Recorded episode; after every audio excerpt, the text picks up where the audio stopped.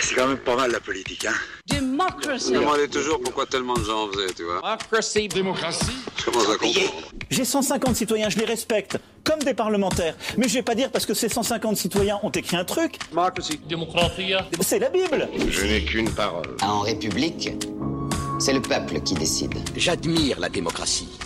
J'ai la passion de la République. Democracy. démocratie. Démocratie. A lot has to do with love. And you need to cultivate that. Les peuples ne devraient pas avoir peur de leur gouvernement. Les gouvernements devraient avoir peur du peuple. Le propre de la démocratie, c'est d'imposer des limites au pouvoir d'État. Ainsi s'éteint la liberté. Sous une pluie d'applaudissements.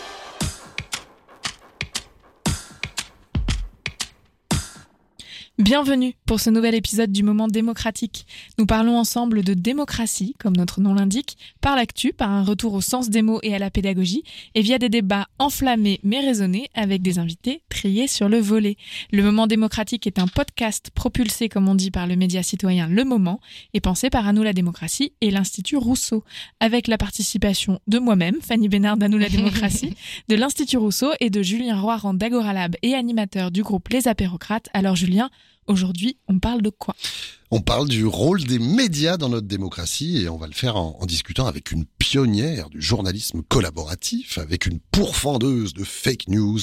On reçoit la fondatrice de What the Fake. Salut Haute Favre, ça roule? Salut, ouais, ça va super, merci. Alors, comme on se connaît un peu, euh, je vais en profiter pour faire un truc hyper impudique. Je vais parler de moi. je vais même euh, te raconter euh, le rêve que j'ai depuis l'adolescence. Mmh. Et mon rêve, ça a toujours été d'être une sorte de Michel Pollack 4.0. Alors, je, je, précise pour les moins de, de 40 ans que Michel Pollack, c'était un, type de, de la télé qui animait des débats politiques passionnants et hyper bordéliques dans des bars au milieu des années 80. Et donc, moi, quand je m'essayais au journalisme, à Sud-Ouest ou à France Bleu La Rochelle, euh, bah c'est ça que je rêvais de, de, de faire après, quand je, quand je serai grand. Parce que pour moi, la fonction principale des médias, c'est d'être l'espace du débat public. C'est le poumon de la démocratie. C'est pour ça qu'avec euh, Agoralab, depuis des années, j'ai imaginé tester plein de, de, formats, un talk show avec des, des, jeunes sur une chaîne de télé locale, des battles d'idées euh, euh, en direct sur les réseaux sociaux. D'ailleurs, tu en as, as participé à une de, à une de celles-ci. Euh, et puis pour tout te dire, Aude, peut-être que tu pourras m'aider avec ça. D'ailleurs, j'ai même dans mes cartons un concept interactif pour France Télé que j'avais construit Allez. avec Frédéric Tadei. Énorme. Enfin, tout ça pour vous dire que la question de la place que devraient avoir les médias dans le débat démocratique, chez moi, c'est un truc quasi métaphysique. Alors, pour rentrer dans le vif du sujet, je voulais vous faire écouter une philosophe euh, qui est euh, journaliste également. C'est la directrice de France Inter. Elle était au micro de l'ami Benjamin Mathieu à Média en scène en novembre 2022. On écoute Adèle Van Riet. Il n'y a pas de débat démocratique sans médias. C'est pas juste quel rôle va jouer le média dans le débat démocratique. C'est que sans médias, c'est-à-dire sans espace commun, sans intermédiaire, médias, c'est ça, hein, c'est ce qui relie deux entités ensemble. Mais en fait, il n'y a pas d'espace public, donc il n'y a pas de lieu commun, donc il n'y a pas de débat démocratique. Donc c'est pas à nous de venir jouer un rôle en plus, c'est parce que nous, c'est-à-dire c'est parce que les médias existent qu'il peut y avoir un débat. Mais à nous de repenser la meilleure forme possible pour que ce débat reste vivant, sinon nous risquons de contribuer aussi à son extinction. Pour toi aussi, Aude, débat euh, démocratique et médias, c'est intimement lié, c'est presque la même chose. Bah oui, c'est, enfin, c'est vrai que, enfin, je trouve presque qu'on en, on enfonce une, une, porte ouverte en, en, en disant ça. Après, euh, malheureusement, il suffit pas non plus que les des, des, des médias, on va dire, euh, voilà, sains, qui organisent le débat public pour que la démocratie fonctionne bien. Je trouve. Euh, ça renvoie aussi à des questions de, d'une manière générale, d'être bien informé, au-delà d'avoir des médias. Je suis assez, euh, je suis très optimiste dans la vie, donc j'essaye de le rester, mais je suis assez inquiète de voir euh, à quel point, euh, ben, la désinformation euh, est vraiment euh, énorme dans notre pays et, finalement peu de gens, je, je trouve, sont armés contre ça et ont même des fois envie de l'être. Donc, euh, donc c'est vrai que c'est toute une, euh, voilà, c'est un vrai questionnement. Puis surtout pour les médias, la vraie question, c'est, euh, c'est, comment, euh, comment dire, comment est-ce qu'on se réconcilie, comment est-ce qu'on ouvre un dialogue avec les gens, un vrai dialogue en fait euh, sain. Euh, les gens nous collent tellement d'étiquettes, à tort ou à raison. Hein. parce que je dis pas que moi je suis pas une VRP euh, du tout euh, voilà de, de- de- des médias etc je suis très critique par plein d'aspects mais c'est vrai que des fois euh, voilà c'est de toute façon tous ces médias se posent euh, deux questions Euh, comment on, on dialogue mieux avec les gens comment on s'ouvre mieux avec les gens et puis comment on gagne de l'argent parce qu'il y a aussi ce problème On va parler de tout ça. On va Voilà. parler de tout ça, évidemment. On a une grosse, grosse demi-heure devant nous. Mais pour mieux te Parfait. connaître, Aude, on commence toujours euh, nos épisodes avec une petite bio de notre invité. Aujourd'hui, c'est Fanny Bénard, à nous la démocratie, qui s'y colle pour te tirer le portrait. Aude Favre, vous êtes journaliste et vidéaste, mais surtout vous êtes une amoureuse de l'information et surtout de la vraie information. Formée à l'Institut d'études politiques de Strasbourg, vous avez réalisé plusieurs documentaires pour des grands magazines de télévision comme Zone Interdite ou Cache Investigation.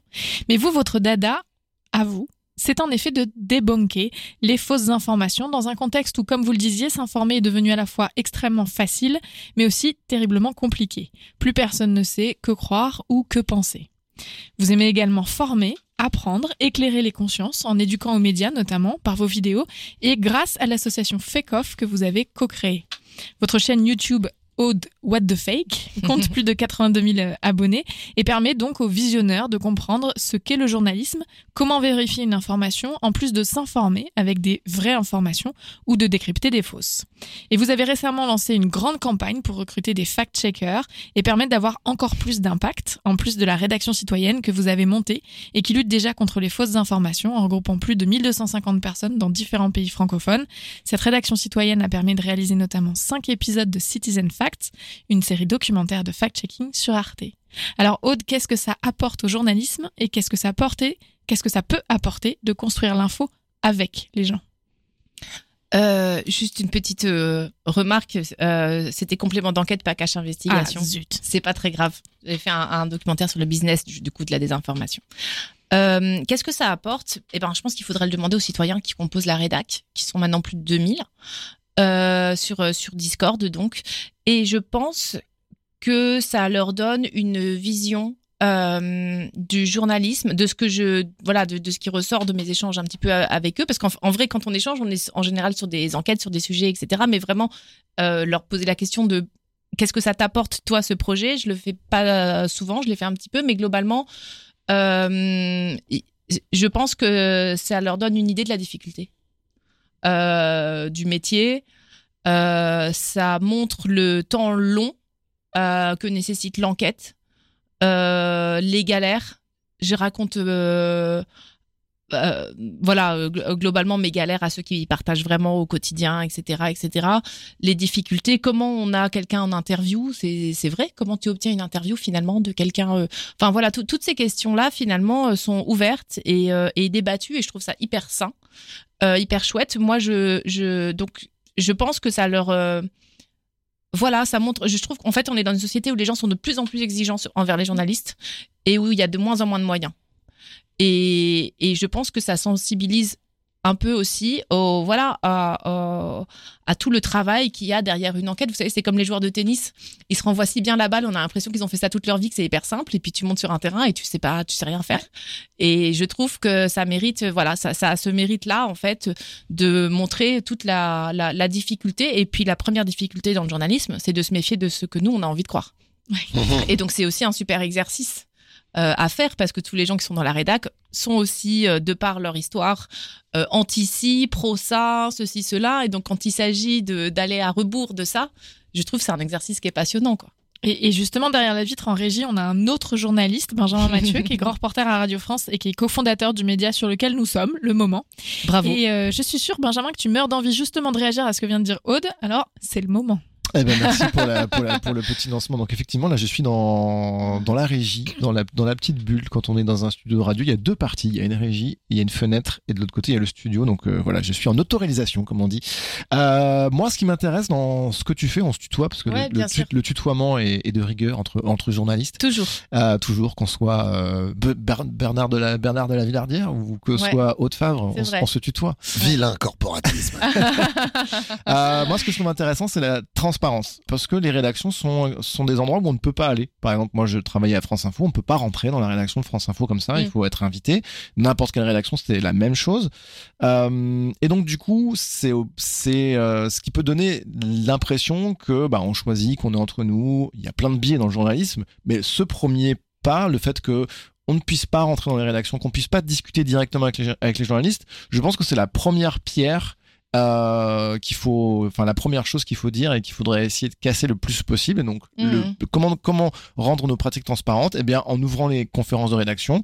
D'une certaine manière, c'est ce que tu fais, c'est-à-dire en, en, en ayant une rédaction de, de 2000 personnes. Alors, par contre, Mhm. ça pose un autre problème. Et donc là, j'ai deux questions à te poser. La première, c'est comment tu gères une rédaction avec 2000 personnes? Parce que globalement, moi, je gère un média avec 27 personnes et c'est le bordel. Donc, 2000 Ça se passe hyper bien, Voilà. tout le monde m'obéit. et la deuxième chose, c'est euh, bah, ces personnes-là ne sont pas journalistes et donc du coup, euh, quelles règles de déontologie tu utilises? Comment, euh, en gros, comment tu les fais entre guillemets devenir des journalistes, des reporters du quotidien qui n'ont pas de formation journalistique? Ouais. Euh, bah, super intéressant. les- alors, comment je gère? Je conseille. Alors, s'il y a des gens qui, euh, qui veulent être managers euh, plus tard, je conseille pour manager, pour apprendre le management, d'avoir un Discord. C'est un serveur euh, qu'utilise beaucoup. euh, Enfin, c'est très simple hein, d'aller sur Discord. Tu t'inscris. euh, Enfin voilà, c'est euh, ça, ça prend deux minutes. Et c'est vrai que quand il a il s'est agi de de créer cette rédaction collaborative avec le maximum de monde et tout, les, les gens m'ont tous dit va sur Discord. Il faut qu'on il faut qu'on crée un Discord. Et j'étais là ah mon dieu parce que je suis pas du tout geek. C'est marrant les gens ont cette image là juste parce que je suis sur YouTube, mais en fait pas du tout. Je, je suis vraiment assez allergique à ces trucs-là, mais j'ai créé un Discord. Et donc, à l'intérieur du Discord, c'est vrai que c'est assez bien fait dans le sens où c'est un peu aride, moi, je trouve, comme euh, outil, mais enfin, en tout cas, c'est bien fait dans le sens où tu peux vraiment créer des catégories. Il y a la bibliothèque, ceux qui veulent enquêter, ceux qui veulent enquêter sur euh, ce sujet-là et sur le parcours de machin, bah, c'est ici. Ceux qui veulent faire ça, c'est là. Il y a des modérateurs, il y a des administrateurs qui sont du coup des citoyens que je remercie vraiment du fond du cœur de, de, de- d'aider à, à faire rouler, voilà, marcher la, la, la machine, quoi, tout simplement.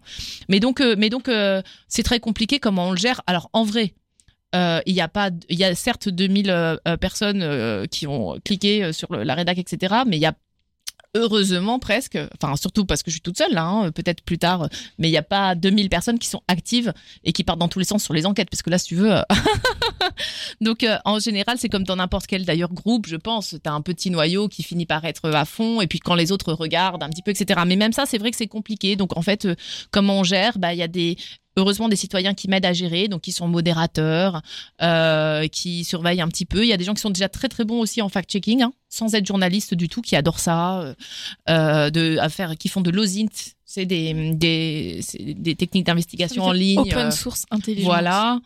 Euh, et qui aident à cadrer euh, à cadrer tout ça mais voilà c'est c'est pas c'est pas c'est pas facile puis moi en fait comme tout le monde est bénévole là, euh, là-dedans je me à la fois j'ai envie de, dire à plein de gens ah toi ça te dit de t'occuper de ça et toi ceci toi cela et à la fois j'ai cette culpabilité enfin culpabilité je sais pas si c'est de la culpabilité mais je je veux pas euh, je me sens mal euh, souvent de, de demander des services aux gens euh, parce que bon bah voilà c'est bénévole etc et donc euh, voilà enfin c'est vraiment un équilibre à trouver que je je j'ai pas en- je sais pas si je l'ai trouvé ou trop trouvé mais en tout cas euh, ce qui est certain c'est que c'est pas simple.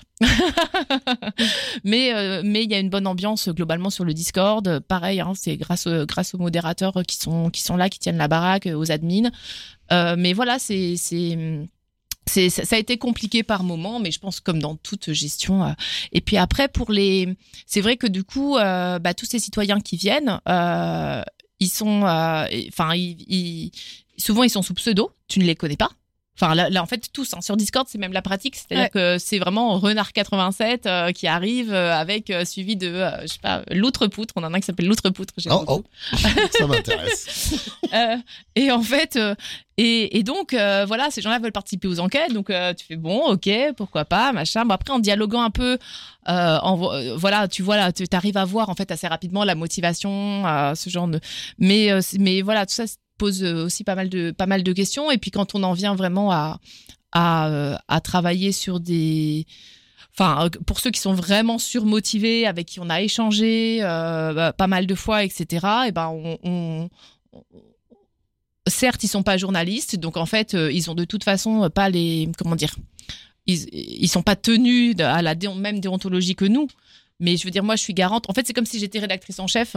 Euh, C'est-à-dire que je sais pas, moi, il y en a un qui va trouver telle ou telle chose, euh, et je vais dire, bah écoute, c'est génial, mais juste, euh, faudrait le revérifier euh, en faisant ci, ça, ça. Euh, attends, je passe juste un coup de fil, à, je sais pas.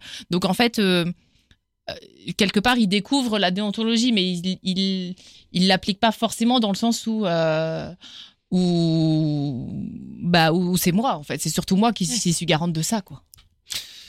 Ça pose euh, aussi la question du, du financement des médias, parce que j'imagine que le, que le bénévolat, c'est non seulement un exercice euh, pédagogique à faire sur le métier avec Ouais. euh, ceux, ceux- ceux qui s'y collent, mais c'est aussi un, un moyen de euh, faire de, de l'investigation avec pas beaucoup de pas beaucoup d'argent.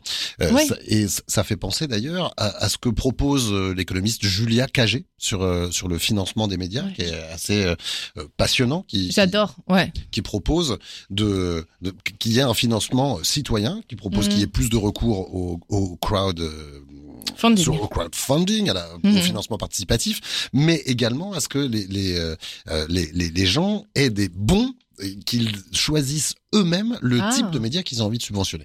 Bon, je, on va pas forcément réfléchir à cette question-là maintenant, mais la non, question c'est génial. Ouais. du financement des médias est importante. Mais Mm. là, tu, tu, donc tu, tu t'appuies sur des bénévoles pour euh, faire de l'enquête. Est-ce que, à votre avis, Aude et Benjamin, euh, il il y, a d'autres euh, manières d'associer encore plus les, les citoyens dans la fabrique de l'info, dans la fabrique du débat. Moi, je pense que il pourrait, par exemple, être euh, consulté sur le choix des sujets. De- Qu'est-ce que vous voudriez qu'on traite? Il pourrait être euh, consulté sur le choix des invités. Plutôt que d'inviter toujours cet expert, pourquoi vous n'inviteriez pas celui-là? Il pourrait également être euh, consulté comme expert du quotidien avec des mécanismes de mobilisation de l'intelligence collective. C'était un peu ce que faisait, euh, commençait à faire Nora Hamadi sur Arte, également dans l'émission Ouais. euh, 27. Euh, Est-ce que vous pensez qu'on est prêt à ça? Est-ce que vous avez des exemples euh, l'un comme l'autre? Moi, c'est un sujet qui me passionne. Ah bah écoute, déjà tu es le bienvenu sur le Discord. Ah, très bien. Qui est sur tous mes réseaux sociaux, il y a le lien du Discord. Donc Euh, je ne pourrais non, pas m'appeler euh, l'outre-poutre. Ah, mais parce que tu, tu aimes l'outre-poutre? L'outre-poutre 2. Ça me provoque euh, beaucoup C'est quoi ce d'interrogations. truc? C'est avec la l'outre Il va être content. Euh, on va Je pas lancer, je on va pas t'explique. je, vais lancer. lui, je vais lui dire, euh, il, sera, il sera refait quoi, parce que beaucoup de gens s'interrogent sur le, sur le. Bref, Euh, non. Alors, euh, nous dans la rédac, on, évidemment, euh, il y a il y a un fil proposition de sujet avec plein de gens qui proposent des sujets. Euh, et euh, je pense pouvoir dire que la plupart des sujets qu'on a traités dans Citizen Facts émanaient globalement soit de ce fil-là, soit de discussions que j'ai eues avec des membres de la rédaction, etc., etc. Après, euh, parmi les sujets traités, parmi les sujets que les gens souhaitent traiter, il y a beaucoup de sujets de niche, extrêmement pointus, euh, qui typiquement ne passeraient pas pour Arte, par exemple. Euh, Enfin, voilà, c'est- aussi voilà, euh, c'est pas qu'on n'aime pas le sujet, c'est que, enfin voilà, en fait, on peut pas, voilà, donc il y a, y a, mais il y a, enfin pas beaucoup, hein, ceci dit, il y en a quelques uns, mais où des fois il y a des choses beaucoup trop vastes. Où tu sais qu'en vrai il faudrait un an pour pour traiter ce sujet-là. Il y a une difficulté une difficulté aussi à angler le sujet. Moi, je, euh, voilà, moi j'aimerais euh, parler de, n'importe quoi, ce que, de ce que c'est anglais parce que oui, alors bah, bah, bah, justement, je l'explique, c'est-à-dire que euh, les gens euh, ah et pourquoi on parlerait pas de la pff, je sais pas de l'anthroposophie? Bien, mais encore, on partirait de quoi? Ah ben je sais pas, j'ai vu ce papier, oui. Mais euh, en fait, et, et- c'est une des difficultés, euh, c'est euh, dans, dans le, mais difficultés que les journalistes ont aussi, c'est-à-dire qu'en fait, d'où tu démarres, il faut que tu démarres d'un de, de, de, de quelque chose, d'une assertion à vérifier, d'un, enfin en l'occurrence parce que nous on est sur le fact-checking vraiment euh, plus précisément, mais euh, et à donc euh, oui, voilà, voilà, et donc euh, et, et donc c'est pas c'est pas c'est c'est pas si simple. Mais par contre le choix par exemple, enfin nous du coup je, je propose aux, aux membres là cette fois ça, ça concerne les gens sur le Discord, mais aussi les membres de ma chaîne YouTube. Parce que puisqu'on parle de financement, moi je cherche euh, à voir comment je peux consacrer assez de temps à ce projet euh, tout en étant un tout minimum rémunéré, sinon j'y arrive pas. Le message est passé. Et donc, euh, du moment non, mais non, mais parce que mais c'est parce que c'est toi qui Si, parles mais ça. parce que c'est hyper Et du coup- important. Enfin, et du coup- le- le- comment on rémunère des gens qui font une information de qualité, c'est super important. Bah, Je plus oui. sois. bah, c'est le cœur euh, presque du, enfin, du sujet, quoi. Et donc, euh, et donc, bref, et donc, du coup, j'ai, créé une forme de souscription à ma chaîne YouTube. Euh, si tu vas se rejoindre, tu peux, tu peux, tu, peux contre, je sais plus, quelques euros, me soutenir. Bref, mais toujours est-il que du coup, ces gens-là, en fait, ont plus les, un certain nombre de gens sur le sur le Discord, évidemment, peuvent faire le choix des invités. Par exemple, on a Fabrice Arfi qui Mhm. vient euh, là jeudi euh, 18 janvier ce matin. Il m'a dit que il venait. Et, le principe que je trouve assez chouette on va d'ailleurs le tester il est sympa parce que il, il essuie un petit peu entre guillemets les, les, les plâtres de ce format qui s'appelle sur le grill qui est sur ma chaîne YouTube. Euh, c'est que c'est un citoyen euh, qui lui pose les questions. Ah. Et donc, il est en train de préparer son interview et tout. Euh, et évidemment, après, euh, les voilà, les membres de la chaîne peuvent aussi euh, euh, poser leurs questions. Et euh, donc, euh, donc, donc voilà. Donc, il- en fait, c'est génial. Je suis d'accord de, de de partir des envies des gens, mais c'est vrai que des fois, ça part un peu dans tous les sens. Et ce que ce qui est normal en fait aussi, et ce qui est chouette aussi par certains aspects. Mais c'est il faut le voilà, il faut le recentrer. Puis des fois, il faut expliquer à euh, voilà, il y a déjà, des, des- ça arrive que des gens le prennent mal, que tu tailles pas sur, euh, sur leur sujet, etc. Enfin, voilà. Ok. Et toi, Benjamin? Ah, moi, je peux vous parler de ce que je connais le mieux, c'est-à-dire les médias de masse, où là, ce qu'il faut bien comprendre, c'est que c'est très hiérarchique, en fait, une rédaction, c'est presque militaire, et qu'en fait, ça fonctionne pas du tout par le bas. Ça fonctionne plutôt par le haut. Donc, les propositions de sujets viennent de la hiérarchie, enfin, rédacteur en chef, euh, de ceux qui, qui, qui font les conférences de rédaction et des chefs de service. Euh, mais globalement, euh, ça vient pas vraiment du entre guillemets du citoyen qui pourrait dire tiens, je vais envoyer un message, un tweet, un mail. Il y a, il y a quasiment aucune chance pour que ça que ça fonctionne comme ça, sauf période électorale où tu as souvent des émissions. Ils essaient toujours de faire des trucs un peu innovants pendant la présidentielle notamment, mais j'imagine que là pour les européennes ils feront pareil. C'est des émissions avec des panels. Euh, et donc du coup, tu as des citoyens tirés au sort ou des pendant les gilets jaunes, il y a eu pas mal d'émissions aussi comme ça. Il y a, euh, ils essayent, mais c'est toujours une limite, c'est-à-dire qu'au final, c'est quand même assez encadré, ou alors c'est le représentant de, enfin une personne qui va ça. parler au nom des autres. Euh, donc clairement, ils essayent, mais ils comprennent pas trop comment faire. Et donc du coup, euh, bah pourquoi? Bah, je, je vous explique, hein, parce que euh, vision, une façon de travailler qui est un peu un peu hiérarchique. Euh, par contre, il y a plein de médias alternatifs qui proposent des choses qui sont vraiment intéressantes et vraiment différentes. Euh, je vous cite Média Vivant par exemple, qui est à Marseille, euh, qui euh, font des enquêtes. Euh, alors je sais pas si c'est des citoyens ou des lecteurs qui les proposent, mais en tout cas, ils les restituent sous forme théâtrale, c'est-à-dire ils viennent sur Ah une ouais scène et euh, donc à Marseille. Euh, ils viennent sur une scène et euh, pendant une heure, la journaliste euh, raconte l'histoire de, de, de l'enquête. C'est-à-dire l'enquête elle a été publiée sur le site internet, mais là elle raconte, elle raconte le off, c'est-à-dire comment elle a fait l'enquête, qui est-ce qu'elle a rencontré, elle parle de ses sources, enfin ne dévoile pas ses sources, mais comment elle les a traitées, c'est c'est hyper intéressant. Euh, du coup, bah nous le moment on fait aussi ce genre de choses en mêlant théâtre et, euh, et information avec un- une émission qui s'appelle Joyeux Bordel qu'on fait à la Gaieté Lyrique. La Cool. prochaine sera le 27 février prochain, où du coup, euh, justement, on essaye aussi de, de, de, de, de donner beaucoup de place au public qui in- intervient régulièrement.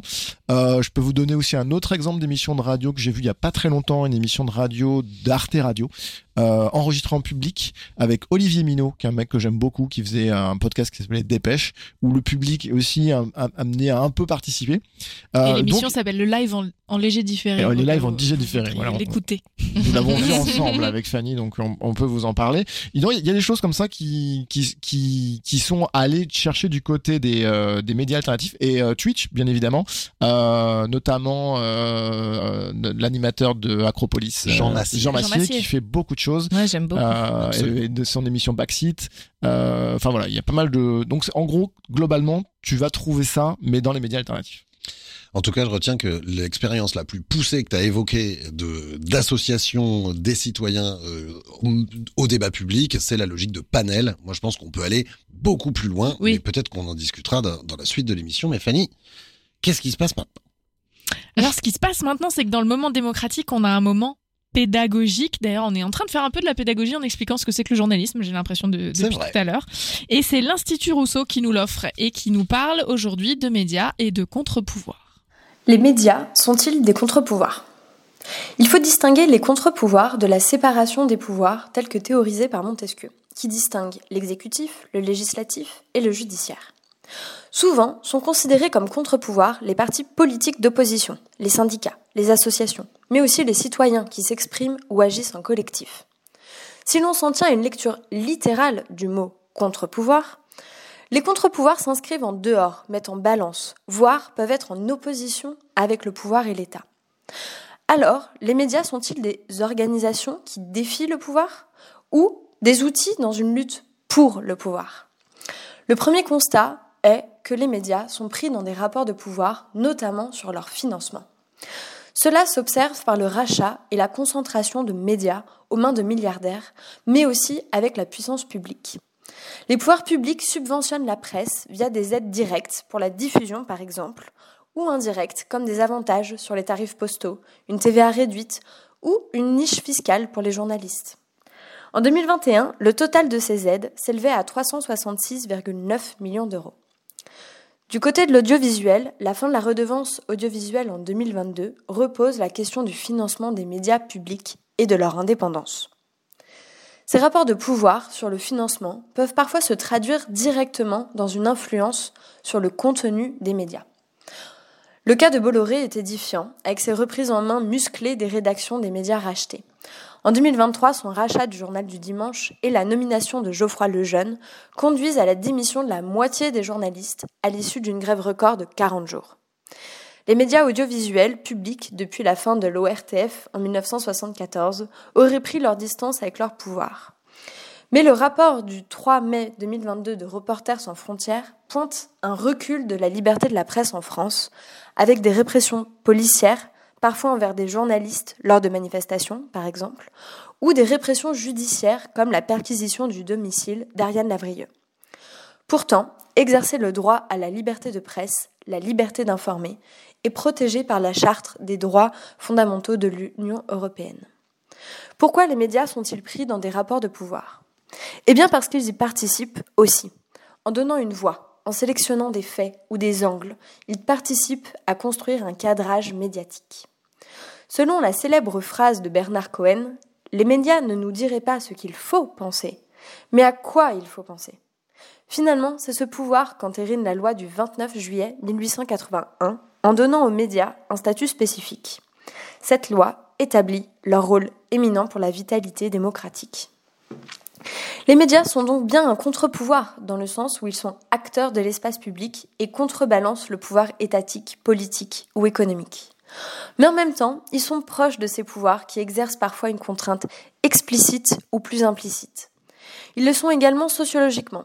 Les journalistes partagent un niveau de diplôme, un référentiel culturel avec ces milieux de pouvoir, tout en n'en partageant pas les conditions économiques puisque les leurs se dégradent. Surtout, les médias représentent un pouvoir dans leur capacité à produire, construire et diffuser de l'information ou la parole de personnes. C'est pourquoi ils sont aussi appelés le quatrième pouvoir. C'est peut-être parce que les médias sont un contre-pouvoir que notre président de la République a une relation compliquée euh, avec eux. Par exemple, on se rappelle que au moment de l'affaire Benalla, euh, le président de la République avait parlé d'une presse qui ne cherche plus la vérité. Euh, au moment de, de, ses premiers vœux, il a dit qu'il voulait, c'était en 2018, il a dit qu'il voulait garder une saine distance avec les médias. Mais du coup, ça lui a permis d'éviter les confs de presse, de pouvoir choisir les journalistes qui viennent l'interroger euh, à l'Élysée, euh, et en même temps, il dénonçait une, je cite, hein, une relation poisseuse entre les journalistes euh, politiques et les, les politiques, et pourtant c'est le roi du off. Mmh. Est-ce que vous constatez euh, Qu'est-ce que vous constatez dans cette relation en ce moment, euh, Aude, Benjamin, entre le pouvoir et les médias.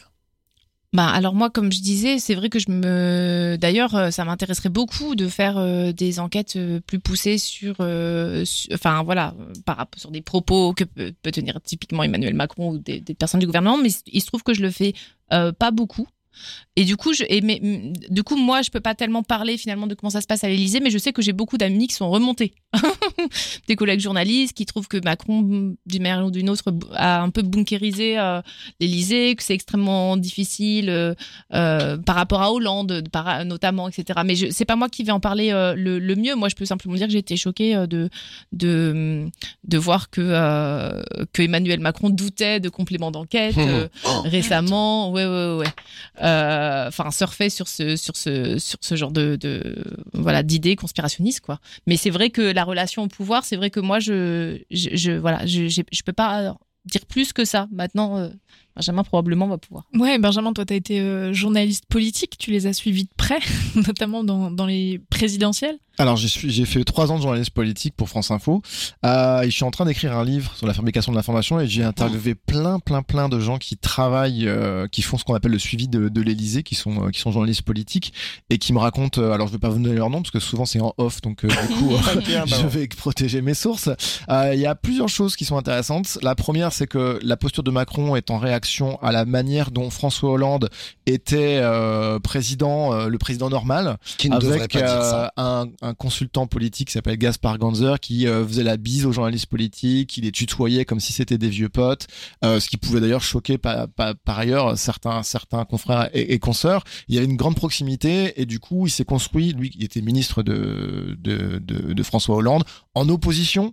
je vous rappelle le livre de David L'homme, euh, de journaliste, voilà, pas dire ça. voilà et du coup qui a, en fait il a parlé pendant quasiment tout son mandat, il recevait, je sais pas, deux ou trois fois par an ces deux journalistes de, de du Monde qui ont donc sorti un livre euh, un an avant la présidentielle qui a bah, qui a complètement détruit ses, ses, son ambition de se, se représenter.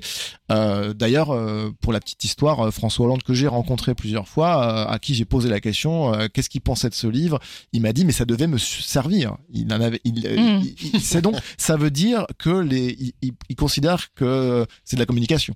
Et c'est là ouais. la différence entre communication politique et, euh, et journalisme, c'est-à-dire la recherche de l'information.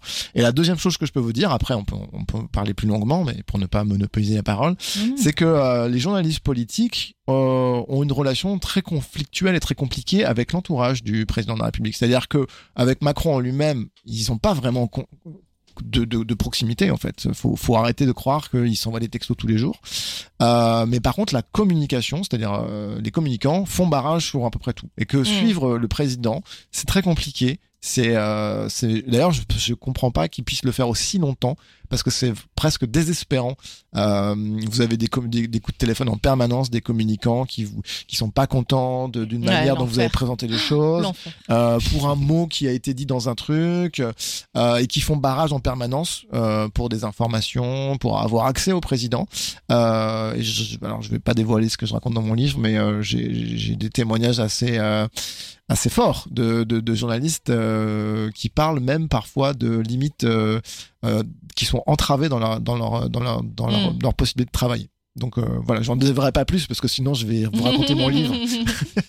Mais c'est intéressant parce que là on voit le rapport des politiques euh, aux journalistes qui s'en servent en fait euh, un peu. Et, et, tu, et, tu, disais il y a une vraie différence entre la communication politique et, et le journalisme. Mais dans l'autre sens aussi il y a un vrai sujet sur la façon dont les médias traitent du sujet politique. Pour mmh. moi et tu le disais un peu euh, au dossier euh, au début euh, un espace démocratique enfin une démocratie c'est aussi un espace où il y a du débat public et où les citoyens peuvent être éclairés sur les décisions qu'ils vont prendre, par exemple les décisions de vote, et être éclairé, c'est avoir accès à de l'information, potentiellement à de l'information contradictoire, etc. Et aujourd'hui, la façon dont les médias et on l'a vu pendant, euh, enfin moi j'étais effarée pendant les présidentielles que il euh, n'y ait pas une interview politique où on, ne posait pas la question de Zemmour aux autres, c'est-à-dire on leur demandait pas leur programme, on leur demandait comment ils se positionnaient, qu'est-ce qu'ils pensaient d'Éric Zemmour, ou euh, ou la façon dont certains sujets sont traités et pas d'autres, notamment par exemple on, on voit les les le temps passé sur les sujets environnementaux dans les médias de masse qui sont très faibles par rapport aux enjeux, etc. Mmh. En tout cas la façon dont les médias je vais dire de masse, mainstream, etc., euh, euh, prennent en charge les sujets, c'est un vrai sujet aussi sur la démocratie et sur la façon dont un citoyen peut ou pas s'informer. Je sais pas si toi, justement, euh, Aude, dans les sujets que tu traites, tu disais il y a des choses qui remontent via la rédac et le Discord, mais est-ce que toi, tu te dis il y a des sujets qui... Qui se doivent d'être traités? C'est étonnant, ce que, enfin, c'est vraiment étonnant que, que tu me parles de ça parce que c'est justement ce matin j'ai eu toute cette réflexion là. Je me euh, sur euh, en fait, euh, enfin moi il y a beaucoup de choses qui me choquent dans la façon dont, les, médias, si on doit donner un, une espèce de terme générique à quelque chose qui est en fait hyper complexe, euh, euh, fonctionnent. Euh, par exemple, effectivement, je me demande s'il n'y a pas une, petite enquête à faire peut-être avec les citoyens sur, sur pourquoi justement les médias parlent si peu ou si mal du climat Pourquoi si peu Est-ce que est-ce que c'est quelque chose qui peut se réguler Est-ce que ça se fait ailleurs? Moi, il y a quelque chose qui m'attire beaucoup, c'est le journalisme de solution. Euh, des fois, je trouve que c'est vrai que toutes les enquêtes, même que j'ai faites, hein, c'est 90 minutes de problème. Euh, alors c'est bien, hein, des fois ça a de l'impact, on a démonétisé des sites conspirationnistes et des choses comme ça, mais et puis à la fin, euh, petit espoir, une minute, euh, mais au fait il y en a qui se bougent. Et des fois j'aimerais bien inverser le, le, truc et en fait partir du, du fait qu'il y a un problème et faire et, et, explorer en fait enquêter sur les solutions bon bref ça c'est ça c'est pardon je mais c'est intéressant parce que c'est une façon différente de présenter un sujet de dire bah qu'on ne présente pas que ce qui va pas, mais aussi ce qui potentiellement pourrait aller. Et du coup, pourquoi est-ce que les médias me, nominent la, pardon, mais nominent, euh, moi ça me mine en fait, ça me mine le moral. Je, je, je suis terrifiée de, de, de dire et j'ai honte de dire que j'écoute très peu les infos parce qu'en fait, j'ai pas envie d'avoir ma dose de de, de, de, de, de, déprime en fait tous les matins en me levant. Euh, je, non, c'est pas possible. Donc en fait, euh, de temps en temps, je regarde un documentaire. Euh, je voilà, là, je sais pas, ça fait si j'ai vu Elisabeth Borne là, elle est partie hier. Euh, mais tu sais que Gabriel Attal est arrivé? Ouais. non mais voilà, je, je... et alors des fois c'est la honte pour les gens. Ah bah t'es pas au courant. Bah et donc euh, bah non parce qu'en fait euh, en fait moi ça m'atteint très vite. Et pourquoi en fait euh, on mine tellement les gens? Je trouve que c'est une responsabilité euh, qui est énorme en fait de miner euh, comme ça, de d'entretenir un espèce de. Enfin, je trouve qu'on sous-estime en fait le. Donc ça c'est une question. Pourquoi est-ce qu'on traite autant des faits divers C'est une autre question. souvent, enfin tous les, il n'y a pas un jour où on ne parle pas d'un crime, d'un truc qui s'est passé. oui, bon bah très bien, il y en a un qui a. So what euh, quel est l'apport dans mon dans ma construction euh, de, de citoyen, de savoir ça, etc. Enfin, j'ai beaucoup de questions et c'est vrai que j'aimerais euh, enquêter là-dessus avec des avec avec les citoyens, ça m'intéresserait beaucoup. Alors sur le journalisme de solution, euh, une des réponses que vous ferez des, des chefs de, de, de grands ah. médias, ils te diraient on ne parle pas des trains qui arrivent à l'heure.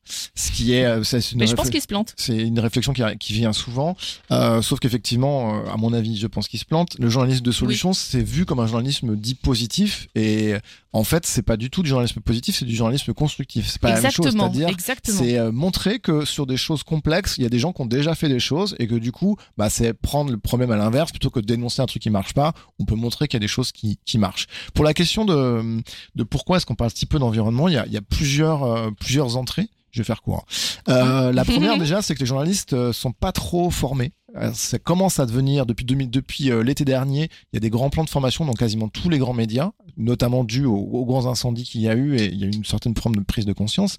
Mais globalement, c'est des sujets compliqués et euh, les journalistes sont pas formés et les moins formés de tous sont les journalistes politiques. Et par exemple, reprenons l'exemple de la Convention citoyenne pour le climat, qui est donc mêlée euh, citoyens engagés et politiques et climat. Donc finalement un peu tout ce dont on parle depuis le début puis démocratie puis euh, et puis euh, médias. Et eh bien au final on a très peu médiatisé ce qui se passait à l'intérieur et euh, politiquement, on n'en a jamais parlé, sauf pour dire oui, mais les ministres ils sont pas contents euh, ou c'est un échec. Mais globalement, les journalistes mmh. politiques n'ont absolument pas euh, suivi euh, suivi ça. Et puis euh, j'avais un troisième point, euh, mais je m'en rappelle plus. je vais juste rebondir là-dessus. Merci pour le, l'enchaînement parfait. Il y a quand même des journalistes qui s'intéressent à ça. Il y a par exemple qui s'intéressent aux questions de renouvellement de la démocratie et ça va être le sujet de ma question. Je pense à Claire Legros du journal Le Monde, dont vous pouvez mmh. notamment lire les articles qui sont assez passionnants. Mais quand on parle de défiance euh, à l'égard de la politique, il y a aussi une défiance à, l'égard du, journalisme. Les derniers chiffres du baromètre euh, Kantar pour la Croix montrent que 57% des Français pensent qu'il faut se méfier de ce que disent les médias sur les euh, grands sujets d'actualité. Combien? Pardon? 57% et ça a augmenté de 3% par rapport euh, à l'année dernière. Mais si je vous dis ça, c'est que en fait, les médias sont euh, atteints par une crise de confiance très très large qui touche évidemment jusqu'aux institutions et probablement d'abord les institutions et les, et les, et les politiques. Et quand on parle de euh, démocratie et de renouveau démocratique, c'est là où je voulais y arriver. Nous, quand on en parle ici, on parle de référendum d'initiative citoyenne, démocratie directe, mais aussi de tirage au sort. Et euh, parmi les, les, gens qui traitent de, de, de, ces sujets, il y a deux possibilités. Soit ils se disent qu'il faut dépasser euh, la démocratie représentative, soit qu'il faut la sauver. Et qu'en réalité, il faut sauver le système de l'élection. Et on avait dans les apérocrates un autre journaliste, Jean-Philippe Moinet, qui est ancien grand reporter au Figaro, lui, et, et qu'il a été également éditorialiste sur euh, politique, sur Public Sénat. On l'écoute un extrait dans les apérocrates, très court. Il y a toute une série de choses qui peuvent rénover notre démocratie sans mettre à, mal euh, certains socles qu'il faut non seulement euh, garder, mais protéger. La démocratie est une chose composite, fondée sur plusieurs socles, euh, dont l'élection, qui n'est pas le seul, mais dont l'élection, et c'est une chose qui est aujourd'hui euh, menacée. Il faut faire attention à, à l'usage de certains mots, de certains concepts euh, qui, qui, pourraient affaiblir l'ensemble de nos acquis démocratiques je pense à l'élection, et que le sujet, on va l'évoquer, de la représentation ne doit pas être globalement miné. Alors pour moi, ça, ça pose la question d'une forme de, de conservatisme euh, démocratique. Peut-être qu'il y a une forme de consanguinité entre les, les, les journalistes et les, et les, élus. Ce thème est un petit peu fort, mais souvent ils ont fait à peu près les, mêmes études, ils les côtoient tous les jours, euh, et ils finissent par penser un petit peu comme eux. Et sur cette question du renouveau démocratique, est-ce que tu sens, ou est-ce que vous sentez, euh, Benjamin, vos collègues, euh, de plus en plus sensible à cette question d'un profond renouveau, renouveau, démocratique, de changement profond euh, de nos institutions euh, C'est une excellente question. Euh, alors juste une chose, ils finissent par penser comme eux. Je me, je, moi, j'ai toujours tendance à faire, enfin, il c'est qui? Faisons très attention. Enfin, mmh, voilà, c'est vraiment euh, non mais parce que moi souvent on me renvoie vers un documentaire qui date des années je sais plus combien euh, les chiens euh, là les chiens de garde ou les nouveaux chiens de garde ou je sais plus là. Les nouveaux chiens de garde. Oui. Voilà, je l'ai vu d'ailleurs. C'est bon, c'est très vieux. Enfin, ça, ouais, ça, très ça vieux. a beaucoup changé quand même. Voilà. Même s'il y a quand même. Et une effectivement, part de, on voit une toujours, connivence hallucinante. Enfin voilà, je. Mais c'est vrai que ça a énormément changé quand même. Et, et je pense que autant euh, peut-être les patrons ou les gens assez placés, haut, placés dans les médias, effectivement, je pense qu'il y a peut-être un, un je, je, pense parce que c'est vrai que ça mériterait d'ailleurs une source euh, qu'on cherche. Euh, Est-ce que vraiment c'est quantifié ça C'est euh, le fait qu'ils pensent que qu'ils soient, enfin la connivence, ça m'intéresserait d'avoir mmh. des. Je sais pas si c'est possible d'avoir des chiffres, des stats, des trucs, des j'en sais rien. Mais enfin voilà, juste pour dire qu'il faut faut faire gaffe à ce qu'on à ce qu'on dit parce que je connais beaucoup de gens qui suivent des politiques sans avoir aucune euh, voilà, qui sont, sont pas du tout euh, proches de près ou de loin avec eux, mais en tout cas, je vois, je, je, vois, je vois ce que tu veux dire. Ce que, c'est comme à Off, c'est-à-dire qu'en fait, moi, je, je, juste pour faire un petit parallèle, à Off, donc c'est une association que j'ai, que j'ai cofondée, qui fait l'éducation aux médias, dont je suis présidente.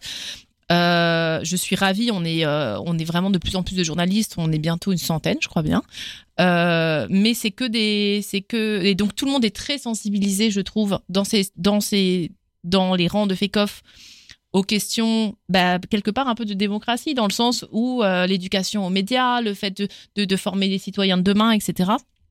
Mais on n'a aucun, et ça c'est un de mes buts aussi, on n'a aucun, enfin euh, quasiment aucun euh, rédacteur en chef, pas, les, pas, pas de personnes plus haut placées que le journaliste comme moi, hein, qui, est le petit producteur d'informations, qui fait des piges, etc. Et c'est vrai que ça, je sais pas en fait comment. Enfin, moi, je, je voilà, je pense qu'une une, une, des choses qu'on doit faire, c'est maintenant euh, attirer les personnes qui sont plus en pouvoir quelque part dans les médias.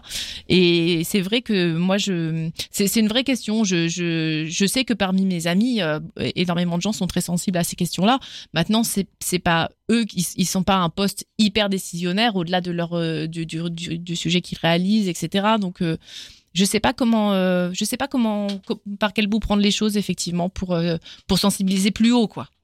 Et toi Benjamin sur le sur la, la relation de, de, de, tes collègues